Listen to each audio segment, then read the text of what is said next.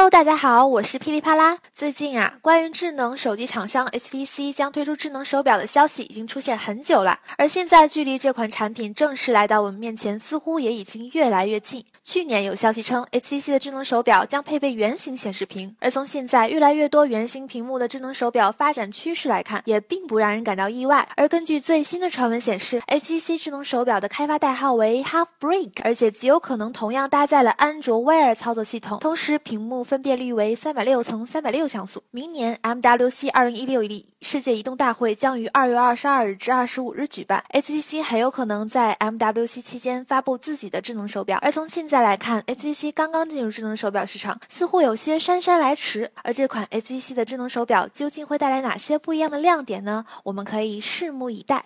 更多资讯，请访问智能界网。